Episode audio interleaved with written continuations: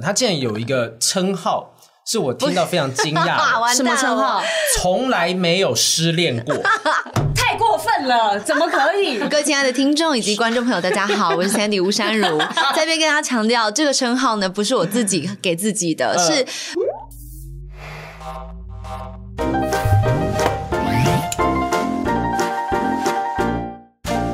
迎收听不正常爱情研究中心，我是黄浩平，我是雨珊。今天让我们邀请到的这位呢，平常大家叫她公主，但其实是女王来着的 Sandy。欢迎 Sandy，大家好，我是 Sandy。什么时候叫公主了？没有，我觉得说对我来讲，你就是一个很有气质的公主的感觉。哦，谢谢你。对，然后今天一进来，她是穿的像 rocker 的，对，很有气势的走进来。哇塞，这是我的私服啦，就是我平常私底下比较打扮的没有那么节目上那么甜美。你刚刚从什么地方过来？为什么会穿这个？嗯，家。家 从家里，所以平常家里就穿的，在家里面都这样帅帅的。可是你私服也是很体面的耶。没有啦，今天当然是也是要录，所以稍微正式的私服。这是为了我们，真的，因为你没有没有是为了雨珊。你想太多了，你你以为嘞？总是我们两个一起当主持人嘛。哎，不是，我真的平常在家里面听你们 podcast，因为我是煮菜，边煮菜边听 podcast，好贤惠哦。然后我就放着。然后就听你们讲讲讲讲讲，然后我心里面想说，雨山好了，雨山主题已经不见了，雨山可以回来了，雨山这样。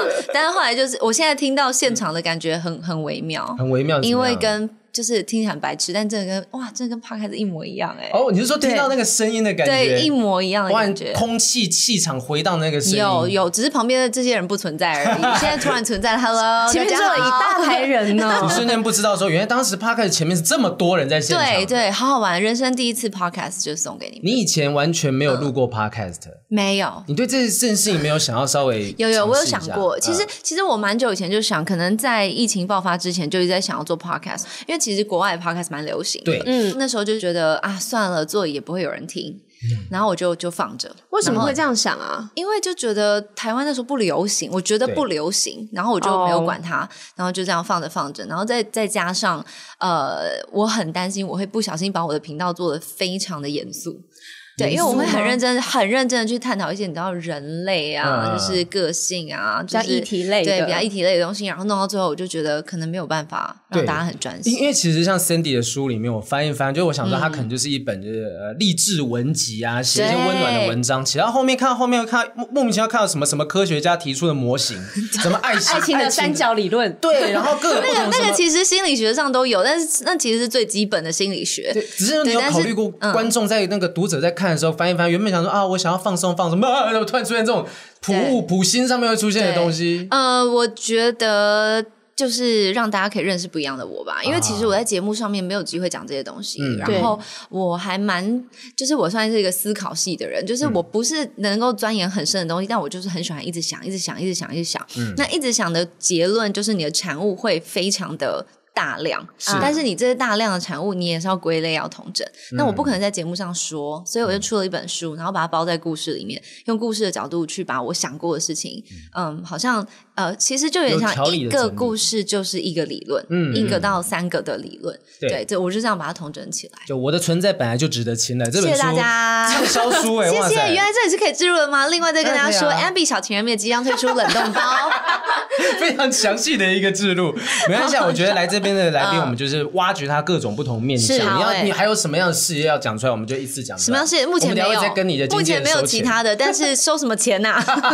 目前没有其他，但我觉得就是呃，很期待。我其实蛮期待这一集的播出。你完全几乎没有在公开场合聊过自己的感情观啊、感情想法，甚至是经验等等都没有聊过。完全没有，完全没有。因为一来我老实说觉得没有人想听，所以你跟我说想要邀请我的时候，我其实蛮惊讶的。可是不会啊，很想听哎。为什么？因为可能在你们的幻想，你幻想我的故事会是什么？应该说，你的感情故事，大家本来就会幻想说，呃，你有一个非常受关注的爸爸，然后你的从小到大的生活受到瞩目，大家会好奇说，那你的感情跟一般人的呃那种，因为大家可能从以前到现在，例如说雨山或我，嗯，我们以前都还是素人的时候，我们正常的谈感情，单恋啊，我没有谈到感情，啊，那可能你从小就受到关注、注目的状况下，也许这感情观的形成会跟别人不太一样。我是比较好奇，你会选择什么样子的人？嗯，对。那什么样是你喜欢的，或是你的理想类型，嗯、或是你真的找到的对象是长什么样子？因为太神秘了，都没有人知道，你也没有聊过，真的啊。对，所以是会想听，会想知道的。除了许光汉以外的理想型。哎、欸，我从小到大喜欢的男明星都，嗯、啊呃有啊有 F 四就蛮正常的哦。对，就是周渝民嘛，然后我喜欢周渝民，我喜欢仔仔，嗯、然后叭叭叭，这小小的时候就这样。但是其实再往前推，我人生第一个喜欢的偶像，其实也蛮。不符合我的年龄，我记得我好像没有，不是不符合哦，是施文彬，没有啦，不是啦。我记得我好像大概小学一二年级的时候，就有一天在那种午休时间什么样忘记了，反正就看电视，然后就突然发现这个人好帅，谁呀？他在跳舞，然后好帅。可是我根本不知道是谁，曹希平不是。我小学一年级的时候，他还没有出来吧？小一哦，对啊，二十三年，我现在三十岁，没有。呃，钟汉良哦，那现在还是很多人喜欢吧？你看，对点头如捣蒜。对，钟汉良。小编你几岁？你在那边给我点头。他最近有去这就是街舞，所以啊，又又重新红了。对对对，我喜欢帅哥，我觉得帅哥就是不管怎么样，赏心悦目为最大宗这样子。是，所以那时候就是呃，钟汉良，然后后来大一点就是看了花木兰电视剧版的，然后就赵文卓。你看我的 range 是很怪，很很蛮广的。然后过一阵子，赵文卓听到会什有什么样子？这不一样，不是是分帅哥这个区吗？是帅哥，但是就对，好好，我们不要不同类型啦。赵大哥，不好意思，很害怕。然后再来就是周渝民，就 F 四就出来了，然后就很喜欢，很喜欢，很喜欢周渝民，而且是我会去剪报的那一种。然后他们，因为他们上节目做宣传就有专辑，然后我觉得很嗨，然后把每一张专辑全部都哇，跟宝贝一样的收在。我之前也很喜欢他，是因为他们经纪公司在我妈妈公司楼上，所以常常看到吗？对，而且会跟那个周渝民他们一起搭到电梯。我觉得你们很过分。有时候他们在练舞，然后我就听到他们动动动，然后我就会走那个楼梯上去，这样偷瞄一下。对，你会把你的耳朵靠在墙壁上面听，然后想象我的心跳跟他们的舞声这样动动。我那时候跟他们很近很近。好的，没关系。我跟你说，因为其实我我发现我有一个怪怪的地方，就是不管我喜欢哪一个偶像，当我一旦发现很多人也喜欢的时候，我就不喜欢了。哦，这个很正常，就很叛逆耶，这很正常。我觉得没有，我也会这样的状况。例如说，我今天如果喜欢什么独立乐团之类的，如果突然间这个乐团变得是所有人都跟着喜欢，大家都知道，而且大家大家会从他们那些比较世俗的浅薄的眼光去欣赏这个乐团，所以我觉得你们理解错误了，这不是你们不懂他，对，你们不懂。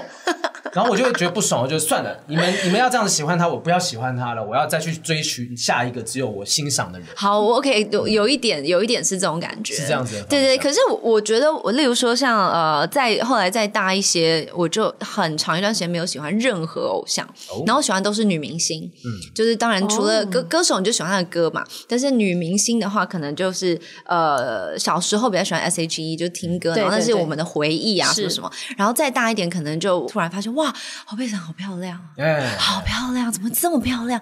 然后徐若瑄好漂亮，然后就喜欢漂亮，嗯、就喜欢他们，然后就一直大概到。呃，出社会我都没有再喜欢任何男明星，嗯嗯嗯，对，直到呃温升豪。哦，你看这 range 是超特别，超级广，超怪。是犀利人妻那段时间吗？对。啊，没有，no no no，是那一年的幸福时光，他跟隋唐第一次合作的时候，然后那时候我喜欢郭采洁，嗯，然后他们他演他哥哥，他演那个陈素欣的哥哥江江晨博，然后这个角色就是很也太好了，对，就是我觉得他太 man 了，就是他照顾他妹妹的那个，他他就是演一个。土哥，但是他就是很照顾他，然后觉得啊、嗯哦、好 man 啊，我就很喜欢这个角色，然后就很喜欢问声好。嗯嗯。然后后来那段同一个同时期呢，呃，痞子英雄又来了，所以周渝民又出现，对，然后又跟那个赵又廷，然后那时候还印象很深，我还打电话给我爸说，你知道赵又廷吗？就是赵树海大哥的儿子。然后我爸就说啊。不知道他很新啊，他那时候第一次演戏，嗯，然后就说他一定会红。他说我现在都没有听过，怎么可能会？我说 no，他爸他真的会红。然后果不其然就红了。然后我还跑去跟我爸邀功说行，就告诉你他会，就是我是会演示英雄的，我就是。然后就很常看到这些，大家可能呃不是第一时间注意到，可是一旦大家开始超爱之后。我就不喜欢了，我就没办法，稍微冷却一下。那你有因为就是我整个就是演艺圈摆渡人，就整个喜欢过的，好了，下一个，下一个，下生命唯一这样子。对，那有没有因为爸爸的关系，然后呢，让让你见到你很喜欢的艺人，就是让他来安排这样子？我跟你讲，目前人生没有。我觉得你的个性不像是会做这种事情，我我不会，所以我从来都没有真的跟他说，我最多只说我想要谁的签名照啊，所以我就真的有拿到周渝民的签名照，然后那时候还有拿到安以轩的签名照，然后其他就是他们送专辑，然后就会带回家，那上面永远都是 To Dear 宪哥，就是我都从小就在研究到底要怎么样让奇异笔可以消失，要用那个去自由把它弄掉这样，但就是我都会把它全部都留下来，嗯，可是永远都跟我无关啊，然后我也没有看。看过什么大明星？我我注意到说，你刚刚讲男明星是一件事，嗯、女明星其实你喜欢的女明星，不管像侯佩岑还是徐若瑄，嗯、她都是蛮有深度跟内涵，然后同时兼具外表的。像你在演艺圈上面，你有什么样的往他们这样子的标杆去走的方向吗？我觉得不可能诶、欸。嗯、其实说真的，这样昨天我才看大热门那个徐若瑄上大热门，然后 V 姐出新专辑，然后心里想说，哇，从那个黑色饼干那个时期，然后对，Oh for your love，你知道。就是那个时期，然后到现在她还是女神，这是、嗯、这是简直是不可思议的事情啊！然后难维持、欸，不可能维持。我就我觉得我我没有把这个当做所谓的目标，或者说、嗯、哦未来有一天什么没有，就是包含我进演艺圈本来也就是一个。莫名其妙的事情，很突然就发生的一件事情，嗯，所以其实我没有什么机会跟大家分享这个东西，这样。今天很适合来分享一下，因为静姐聊聊天，好，我们来聊天。事前在跟 Sandy 在 re 稿的时候，在想说我们可以聊些什么。他竟然有一个称号，是我听到非常惊讶，什么称号？从来没有失恋过。太过分了，怎么可以？我的人生有二十四年都在失恋，你那个是没就无恋状态，对对，没有没有交往的状态啊。是因为你都抛弃对方，所以你没有失恋感吗？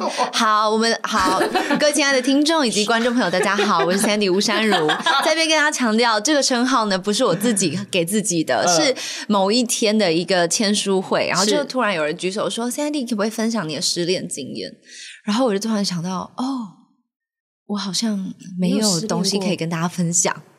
对，那好，我们来解释，我们要娓娓来道来一下。就是首先，我的恋爱经验很少。Secondly，我是一个非常理智的人，嗯，所以其实理智的人要失恋本来就很困难。你很懂得保护自己，对，所以我也不会有事没事去招惹别人。嗯，对我就是不会。你发现这段感情可能没有机会往下发展，你可能就会抽手抽身。对，很多时候根本不是感情，根本就还在认识。我可能因为我很会观察人，然后我也蛮敏感的，所以我跟一个人相处最短最短可能十分钟，然后我发现这个人不太对劲，我可能就会消失了。十分钟是讲了多少的话？你可以了解这个。但是我你知道我语速有多快吗？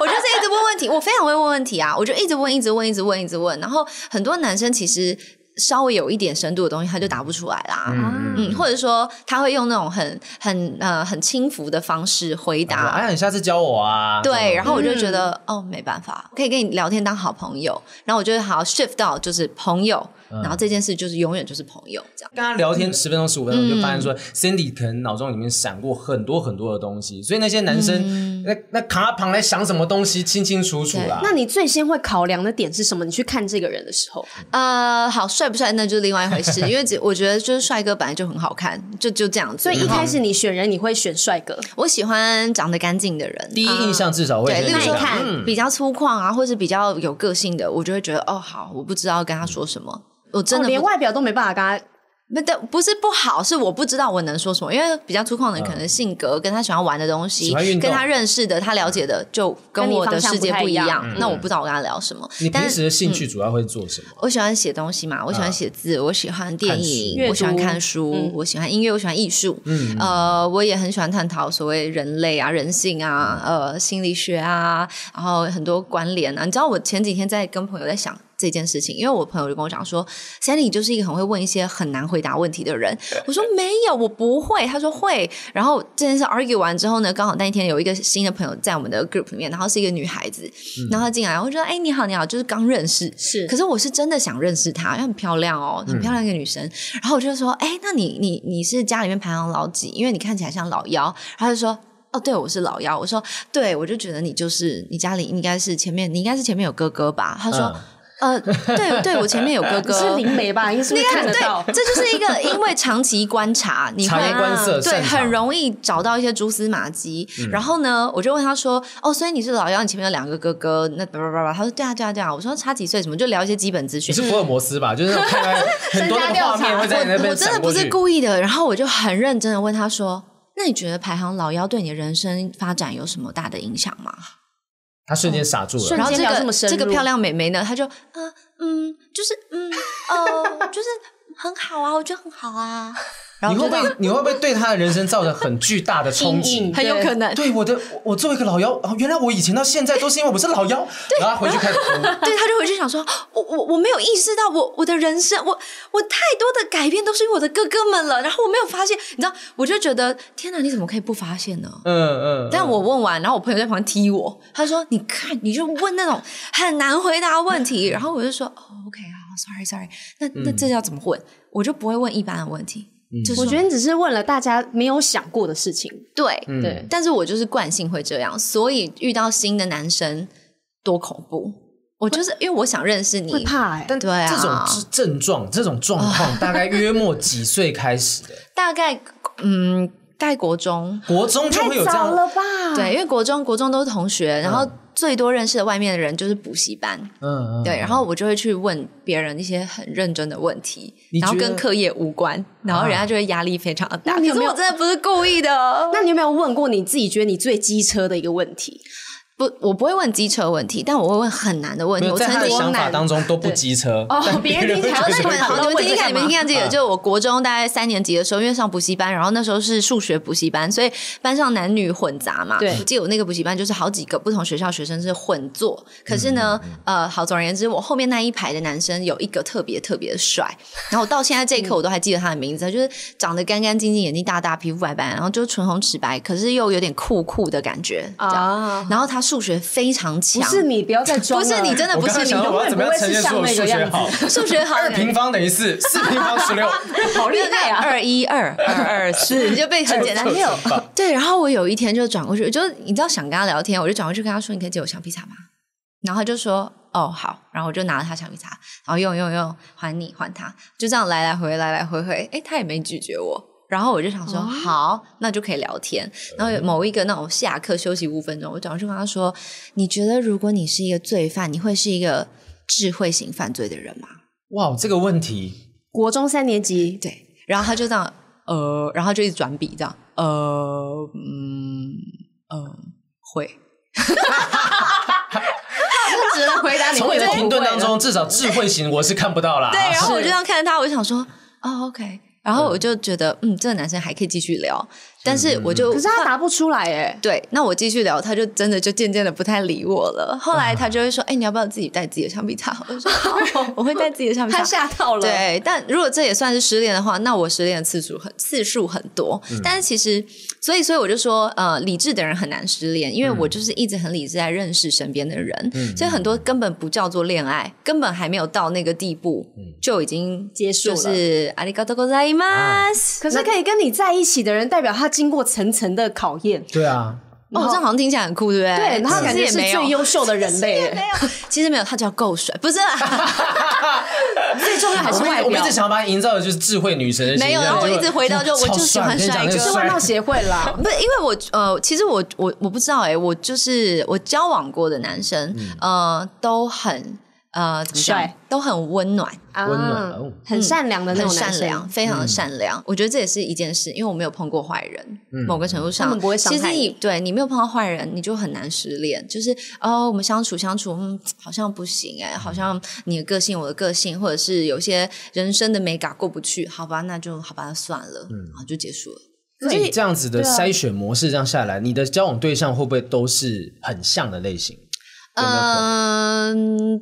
没有，其实不太一样，但是他们都很温暖。有一个核心就是温暖，温暖，然后好相处，然后很有耐心，嗯，然后有耐心，可能也比较会聆听，嗯，这其实就是你看，这就是一个环环相扣，它其实就是一个层层关卡嘛，就是这个人有没有耐心，他有耐心之余，他一定会聆听，他会聆听，他就会去认同别人，嗯，那他懂得认同别人，他是不是就也能够认同自己？因为你你不认同自己，你其实没有办法认同别人嘛，嗯嗯，对，那一个话很多的人，那他当当然要分辨了，在正常日常的生活当中，他如果话很多，他就可能没有在听别人讲话。嗯，那他如果没有在听别人讲话，他就听你讲话，对，他就也不会去发展他自己以外的一切。嗯、那你要这个人跟你相处的时候很在乎你吗？其实我觉得有困难。嗯，他会变得比较自我一点。对，对但自我也没错，就是如果两个人都很自我，那也 OK，就是就你们都很 OK，就活在自己的世界都也很 OK。只是我自己可能没有办法这样，因为我是话很多的人，嗯、可是我需要答案，就是我的话多出来的很多都是问句。啊，oh. 对，我不是一直讲我自己的，就这样而已。我是会一直问，一直问我我的朋友们，我也会一直问问题。嗯，可是很少人有办法招架得了这么多问题。然后我那天，我那天跟朋友去逛街，然后逛一逛，我就一直在问问题，就我没有办法一边逛街。一边聊天，所以我干脆就聊天，嗯、然后他们逛他们的。好好的聊。对，我说，哎，你不觉得啊，人呐、啊，其实很多时候，当你在面对挫折的时候，你其实就是在挖掘过往那些没有，就是未解之事。他们就说，什么是未解之事？你的朋友是不是就把你当成一个哲学 podcast 在听而已？对，然后然后他们又不太理我，然后我就一直问，一直问，然后有些比较 nice 的，可能就会说，嗯，他等于这一柜他就不逛了，他就转跟我说，嗯、对我其实很认真的在想，我的妈妈，我的妈妈怎么样，我的舅舅怎么样，我家怎么样？然后我说，嗯，所以这个东西塑造你这个人。他说，对。我们这嗯，然后旁边那全馆八八折，然后可能就是没有要逛街，然后弄一弄，就反正最后我其中一个朋友就就精精神崩溃，然后他就蹲在地上说：“你不要再问问题。”唐三藏，唐三藏啊，真的，就那个对那个《西游记》里面唐三藏念人是人他妈生的，妖是妖他妈生的。哎，我我有看过类似像 Sandy 这样子个性的，是一个男生，嗯，然后他是非常非常也是讲话满口哲学，就我已经没有那么严重，我在他身边他是就是一本叔本华的那个书，哦，那太高级了啦。然后你们两个有一个相同之处，就是其实他也不太恋爱。哦，我在想说，你会不会其实不是说恋爱经验少，而你本来就不太需要恋爱这件事情？我觉得是诶，人都需要爱跟被爱，嗯、可是恋爱只是其中一种。嗯、然后我觉得，呃，唯一没有办法避免的，或是唯一没有办法没有的，嗯、就是呃，一个人不能没有地方放他的爱。嗯。你指的是另外一个 啊，雨珊，你还好吗？雨珊想到什么去了？我在思考，我在思考哈。你的意思是说你要不要坐近一点？比如说，另外一半就是，也许你把你的爱放在他的身上，是一个避风港，是一个保险柜这样子吗？嗯呃，应该是说，身为一个人，你如果不知道你的爱要放在哪里，嗯，其实你会很痛苦，因为你拥有被爱的能力，但你却没有爱人爱人的能力，或是爱人的的办法。哦，你意思是说我的爱可以放在家人身上，可以放在宠物身上，可是你不知道放在哪里的话，那是很可怕，超可怕，因为你会突然就没有目标啦。嗯，你你知道一切的原动力都是爱。我最近看了好多影集哦，然后这些影集所有的变数都是爱，嗯，最后的变数都是爱。只有看什么鬼庄园之类的东西？没，哎，什么不是？最近 Netflix 啊，最近 Netflix 新的影集啊，最后也是落在爱这件事情。我看的是 Umbrella Academy。哦，我有看完了。哦，雨伞你看，其实前这这先看前面，他一切的变异变数最大的变数就是爱。嗯，对。然后还有那个虽然是精神病一样，最大的变数其实就是爱。嗯嗯，就是最没有办法控制的，最终会让一个人最后从机场跑回来的，从哪里海边跑回来的，从哪里停止的，都是爱。然后我就觉得，哦，OK，那我 OK 明白了，就是如果没有爱就没有目的，如果没有目的。那就不可能有继续下去。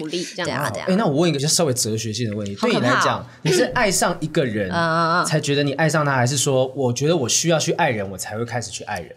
我觉得两者皆非，哎，哎呦，因为我觉得跟一个人相处，你能够感受到化学反应，只有喜欢。嗯嗯，我觉得爱绝对不是一种化学，没有那么快就可以爱了啦。对，因为我书里面有写啊，就是其实我觉得爱是一个要负责任的决定，嗯、就是你必须知道你要负这个责任，然后你要去做这个决定，嗯、然后做这个决定最困难嘛，而不是爱困难。嗯，爱其实超级简单，因为爱就是一个天性，对，对，就是就跟就跟科技的一切就源自于人性是一样的道理，嗯、就它就是这样来的。那如果你没有办法分辨爱跟喜欢，我们都以为喜欢。是爱的刺激，嗯，然后一开始告白都讲我喜欢你，我喜欢你，然后后面哦，他说他爱我 之类。的，那那那，其实其实重点不是这，重点是你有没有办法做出我要爱这个人的决定，我觉得超难，跟你有没有办法做出我不爱这个人了的决定，对，可是你还是可以很喜欢，或是你已经你可以不喜欢哦，嗯，你懂我意思吗？我也可以，我也可以爱着某个女人，但是我喜欢另外一个女生，这是有可能发生的事情吧？呃，这个应该算是说。道德上可能会发生哦，嗯、因为它等于就是道德跟不道德的界限。嗯、但是你能不能真实的做到？我觉得不可能，因为真正的爱是要负责任。哎，我觉得今天听这一集的听听众会觉得说我们在听什么是对哲学、哲学鸡蛋糕、朱家安老师之类的。对，所以我是不是不能做 podcast？就是会变成现在这个样子。我觉得大家应该听一听，听听，然后说啊，他们刚才讲什么，然后把它带回去。我们就用这在骗流量，你们会一直不断的重复在看这一集。对对，请回去重听。你你刚刚讲说你从国中开始会问大家这种问题，表示其实你很早熟。这样一个早熟的人生观也好，爱情观也好，它跟你从小到大的生活是怎么样？产生关系的，你是怎么样建建立起来的？怎么变这么成熟的？我觉得有一个很特别的地方，当然除了我是老大啦，就后面有弟弟妹妹这些基本基本款，对基本款之外，我觉得有个特殊的地方，就是因为我在教会长大，因为在教会里面，嗯，你会碰到非常多受伤的人、受伤的灵魂、破碎的心，然后我因为这样的关系，然后听了非常多大人的故事。你看，小学五年级才十一、十二岁，然后就听到非常多，他们都觉得我听不懂。他们都觉得我没有在听，可是我就是从小就是很认真听大人聊天的小孩，嗯、就是那种小屁孩、小大人。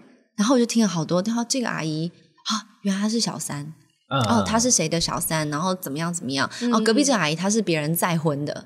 再婚的呃第二春，然后她在处理她跟她的现在这个老公的小孩的的关系，啊、各种精彩的故事都进到你耳朵。对，或者是哦这类的感情，那类的感情，然后有那种呃她跟前夫已经分手，她现在已经跟现在男朋友准备要结婚，可是她跟前夫跟她现在男朋友住在同一个地方。你小学六年级要去理解这些复杂的人际关系，其实很难，嗯，其实很难，所以我没有很理解，但是我全部记得，所以我长大就是哦哦对，所以难怪那个时候对难怪。那个阿姨每次出现都哭哭啼啼的，嗯、哦，难怪这个阿姨跟另外一个阿姨不合，因为这个是家庭被破坏的，嗯、这个是小三，就就是很多这些东西，你长大就哦了解了。了 OK，那你了解之后会发生什么事？就是我不想要走过这一段才学会一件事，你也不想变这样。嗯、对，对我不需要走过就可以学会。就大家说什么啊？你要失恋才会成长，可是我已经听过这么多人的故事，对我没有必要自己去经历这些东西，嗯、直接成长。嗯，所以我觉得。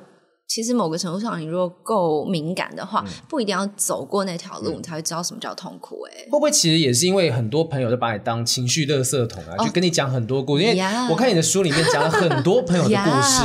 我是情绪垃圾场，我真的太多。你知道我多少朋友的通讯录里面有太多朋友，就是那种平常绝对不会打给我，打来就是、我跟你说，那我就哦，OK，怎么了？我跟你讲，他真的太过分了，这次我这次绝对不会原谅他。然后说好好发生什么事啊？把他讲一大堆，然后听完，然后就说 OK。然后以前我就是傻傻的会给人家答案，嗯嗯，也不是答案，就是给他说哦，如果我是你，我会选择这样做，我觉得这样比较健康，我觉得这样才能保护自己，巴拉巴拉巴拉。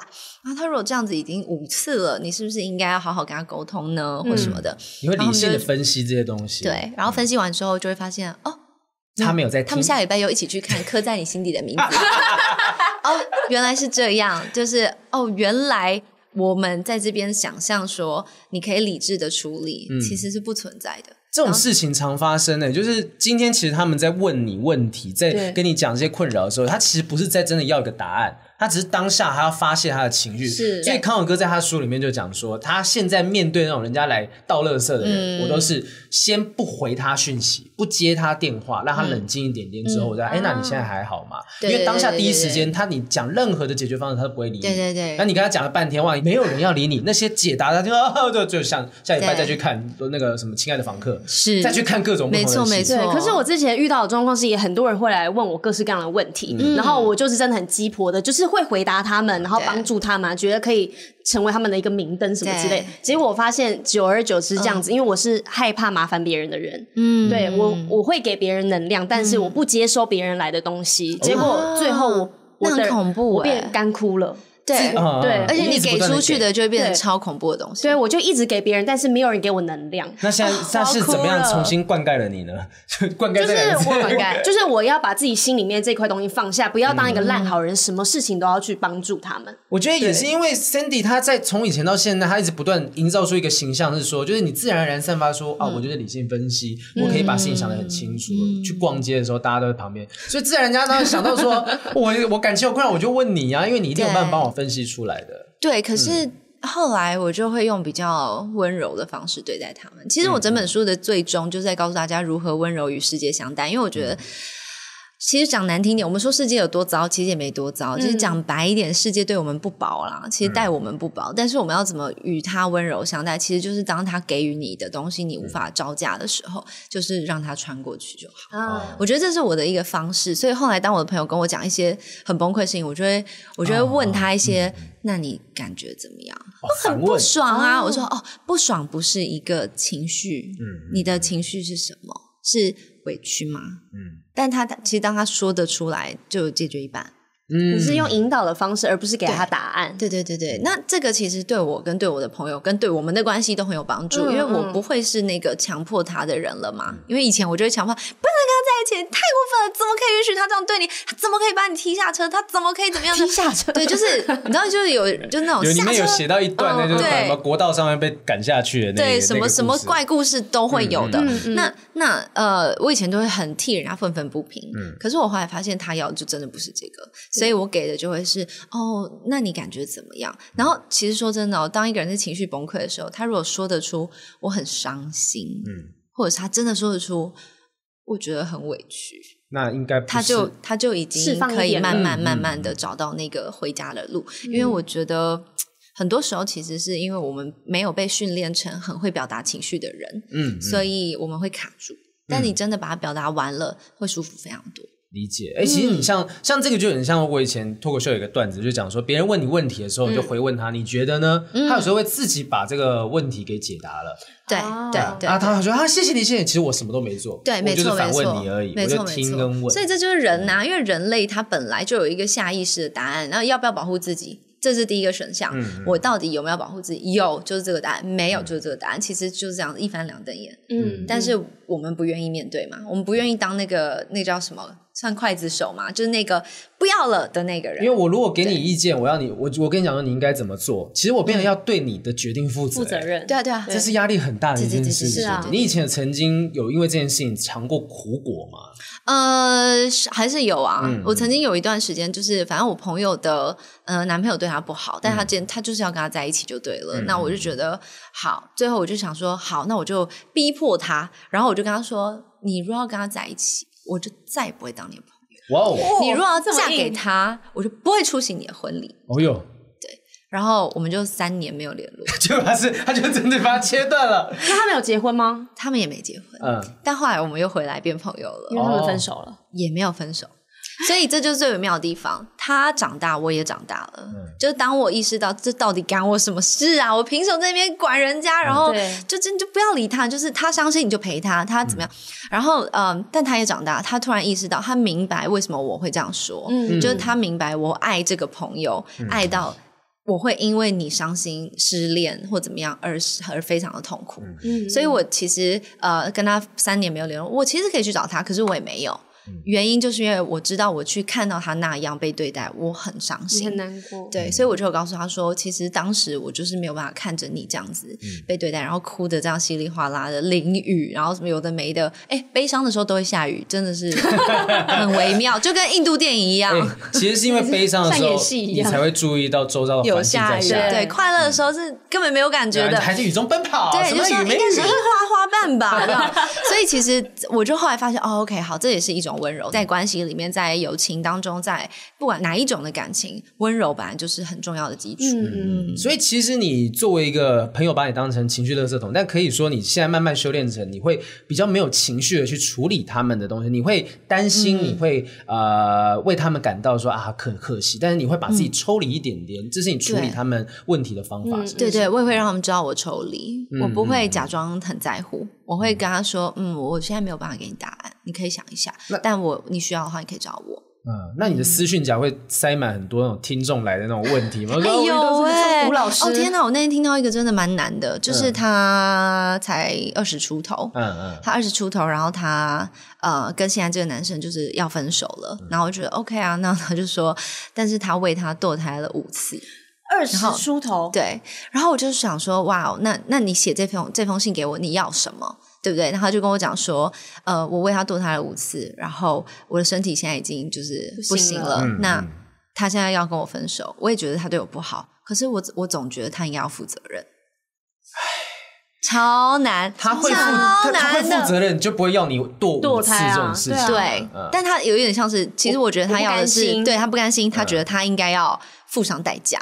我为你付出这么多，但是你做了什么？对，然后我要怎么跟我下一个交代？就是有点类似这样，但我没有回他，哎，嗯，我觉得这个我没有办法回他。我不知道我要回他什么，因为不回其实是回的好或不好，都感觉会对他影响很深。对，嗯嗯，就只能回他说，就是加油哦。不行，我觉得加油超令人崩溃，所以超难。我就只能，我就跟他说，我我看到了，我说我看到了，我听到你的感觉，你一定感觉很糟，但我相信你会做好的决定。我现在回很多，我的最后面都会讲说辛苦了。因为我觉得你一定是熬了很久度过这些东西，嗯、你度不过你才会找我求助。可是我是。我也许无法给你答案，但是我可以跟你说一声辛苦了，我懂你很辛苦。也许你的辛苦超过于我的理解，嗯，那我不能给你答案，但我希望你可以度过这一。这一对对对，就是我们也得承认自己的无能，嗯、你才会成为有能力的人。嗯、是我有一件事情我想问一下，好问，就里面的文字啊，就里面每一个故事的人名啊，嗯、都有一种奇妙的违和感。嗯 对，你有你有你有没错没错，有人跟你讲过这件事吗？有有有，很多人问我说，那到底什么意思？什么是凌霄？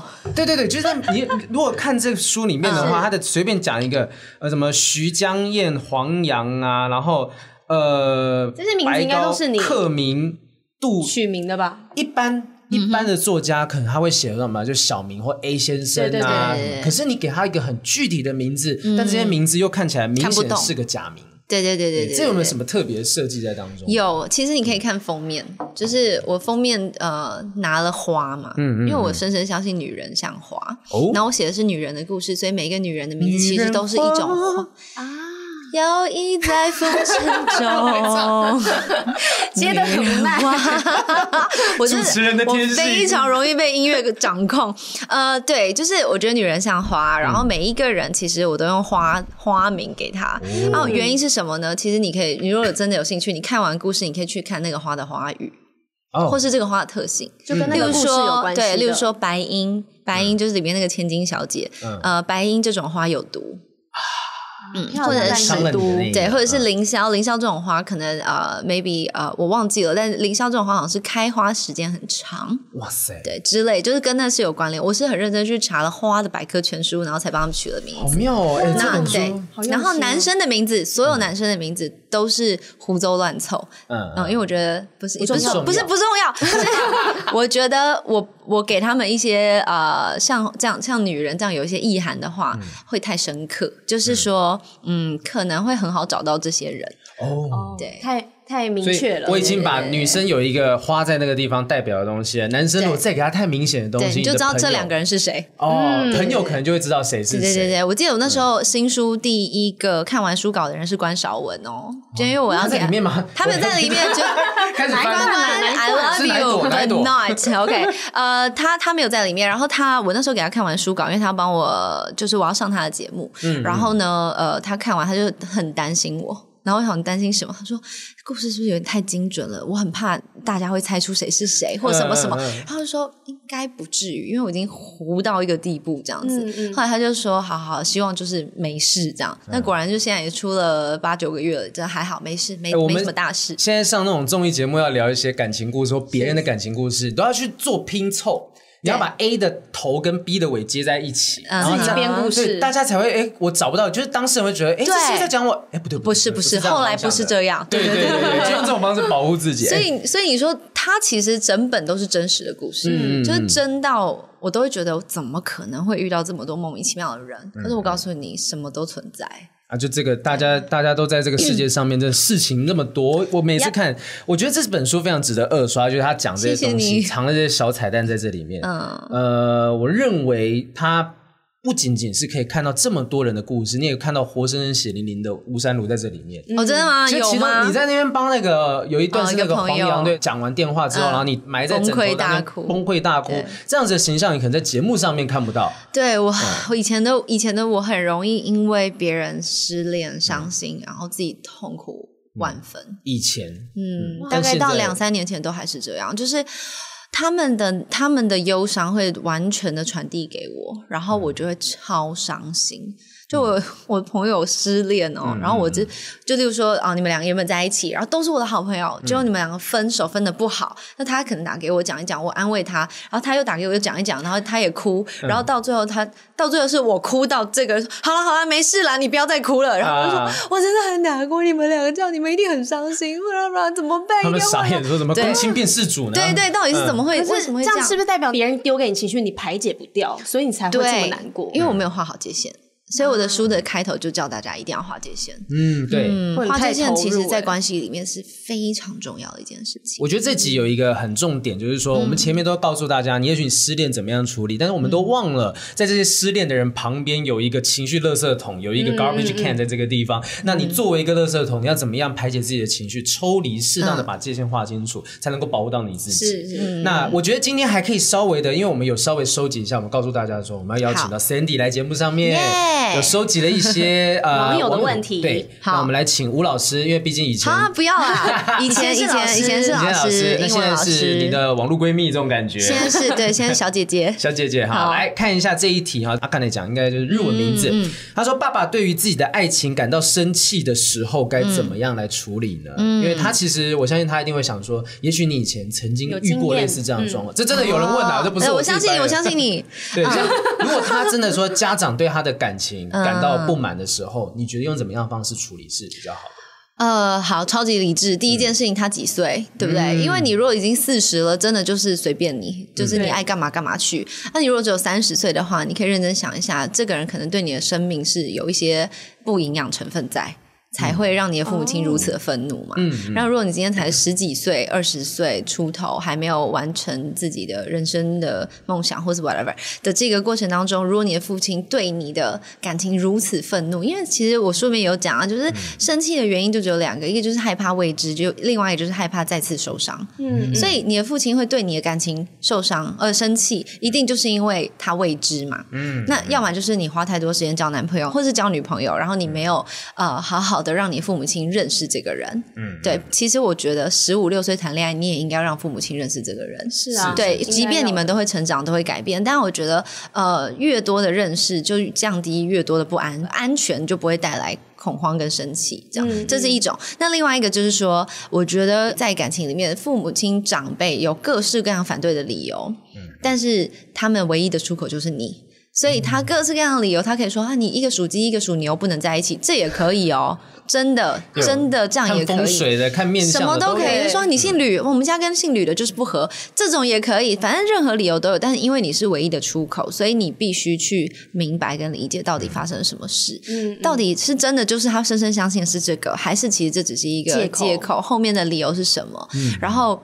我听过一个姐姐说，她说：“呃，如果你的父母亲对你的感情始终有疑惑，那当然这会是你跟你父母的问题。对，但如果是偶尔对某几段关系有疑惑，那就是你跟你这段关系的问题。嗯嗯，对，所以这这这很好评判啊，其实就是几率问题。但如果问这个问题的人，他才十二岁好了，十五岁好了。嗯” There's a reason why。其实真的答案就长在那边。如果是台湾人，他的 IG 名称用一个英文日文名字，应该算是蛮年轻的女生。我猜，我猜是年纪比较 小。所以，如果你年纪很小，父母亲反对你的感情的话，首先，我觉得感情没有失败这件事情。嗯，嗯。所以，呃，开始跟结束是你可以自己做决定的。然后，呃，你的父母亲对你有任何的意见，嗯，都或是对对方有任何意见，你都可以呃想一下看一下。但我我觉得很难。那你就现在好好享受，然后一定要保护自己，因为你要为自己负责任。那你的父母亲有曾经对你的感情提过说？不应该怎样，应该怎么样？有有有有有有有，我大概很好笑。我大概高国中高中的时候，有一个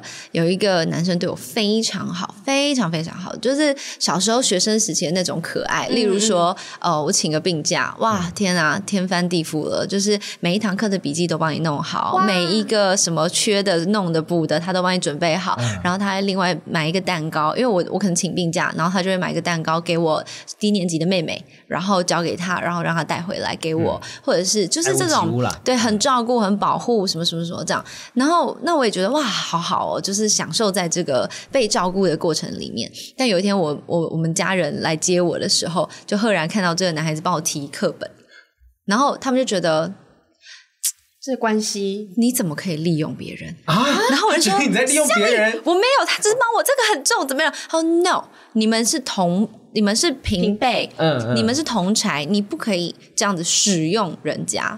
然后我就觉得，为什么你要这样阻止我？他说他有送过你礼物吗？我说没有，他就送我一些叫茉莉花茶 或者是曼陀珠啊，这种是买得到。对啊，这个还好吧？啊、他们说 OK，那这个可以，但只要对方要送礼物都不可以收。然后我觉得为什么？你是不是不喜欢他？你是不是觉得他很糟糕？他说 No No No No，他说重点是你们都还没有赚钱，他用的是他爸妈的钱，嗯、那他送你一个，我们也要回一个。嗯，然后我就突然觉得哇哦。这么严格吗？就是我人生第一次体会到，原来这这件事情在我父母亲的观点里面是如此之严重。嗯、家教真的好重要，但我觉得爸妈是非常开明的，很棒哎、欸嗯。是啦，但是你就看着别人情人节都有礼物，然后我就 我觉得嗯，谢谢，我不能收，然后就要还人家。哦、我我最多收的就大概就是巧克力、金沙，对，就是收吃的，吃的可以，嗯、对，然后呃，收到任何礼物真的是退回去。嗯，但人家也会很挫折，但我还要去跟他解释说，嗯、没有，因为其实你不，你我们都没有赚钱。怎样怎样怎样怎样，所以。这个东西是蛮印象深刻的，所以截至目前为止，嗯、就是我都是收卡片，我喜欢收卡片，嗯、然后反而其实卡片也真的很能够代表一个人的心意，心意都在里面了。对，用心写。讲难听点，就是大家都赚钱了，我自己去买我要的东西嘛。啊，一直期待别人给你，还要等。那我真的想买，我就去买啦。嗯、我还要等到生日，等到什么？这会是一个很莫名其妙的对价关系。我、嗯、我自己也不太喜欢这样。明白。好，来，我们看到今天的来最后一个问题，好了好好快哦。因为今天这个，你看我话太多了，对不对？不不不，因为前面的东西已经很丰富了。是啊，是啊。我觉得情绪的还是是因为你要赶时间。怎么可能呢？怎么可能呢？记得他叫好了没？其实就是，其实就是。所以来，来这个问题，心动的感觉可以控制吗？如何不去爱一个人？你看，这我们刚刚已经回答过了。对对对。有探。因为心动感觉是化学反应，它不不能控制，它就是喜欢，但喜欢是一定会消失的。但我想要问的是说，那如果他今天要逼自己？嗯，对一个人放下一个感觉、一个情绪的话，你会怎么建议他去处理这个事情？但这是好的，对不对？好的情绪不是不好的情绪。若是好的情绪，你为什么要处理它呢？除非你喜欢的是不该喜欢的人嘛。你就是说，你表哥爱上表哥，哇哦，好辣！别人老公，好嗨呀！就 就这东西，你必须控制的话，其实就是脱离这个人啊，脱离开这个圈子，离开这个环境，抽离。对啊，因为我没有办法给出什么很高干的答案，它就是一个最土法炼钢也。最有效的办法，只能用时间去冲淡他的感觉吧。嗯、因为这个，我跟你讲，化学反应这种东西就是突然发生的。当它突然发生了。它就有可能突然不见，所以不一定需要时间呢。人类就是化学反应的聚合物嘛。对啊，对啊，对啊。你怎么可能说啊，我喜欢上的感觉，你要硬要压抑？对对对对对对，你干脆就不要压抑。但你不可以做出违背善良风俗的事情嘛。嗯嗯。你就等嘛。但你如果真的已经做了，I'm so sorry, I can't help you。你就等嘛，人家也许会分啊。没关系啦，对啊，对啊，因为天堂有路你不去啊。是，还危险，挑一个不好走了。有一位比较 international 的粉丝写了一个问题，我们来请一个国外的朋友回答一下。他就说。嗯、呃，因为现在就是疫情期间嘛，嗯、他说你要怎么去经营台湾跟 US 美国的远距离恋爱，在疫情期间，哦、对，OK，因为他们都没办法见面，哦，没有办法见面，你的感情就会消失的话，那还是算了吧。哦，经不起这个考验，也不是说我我没有那么呛，我的我的意思，因为刚才那眼神是有点杀气的，对，有点杀气，算了吧。因为我觉得，好，我呃，我也谈过远距离恋爱，然后我谈了我谈了一段将近四年的远距离恋爱，然后这当中我跟他见面的次数大概高达两次，四年只有两次。对，那这两次是？你看我是不是一个极度理智而且极度稳定的人？就是我就可以这样。然后这当中我也没有去认识任何新的朋友或者是什么都没有，但就是就是这样。那他对你也是很信任的。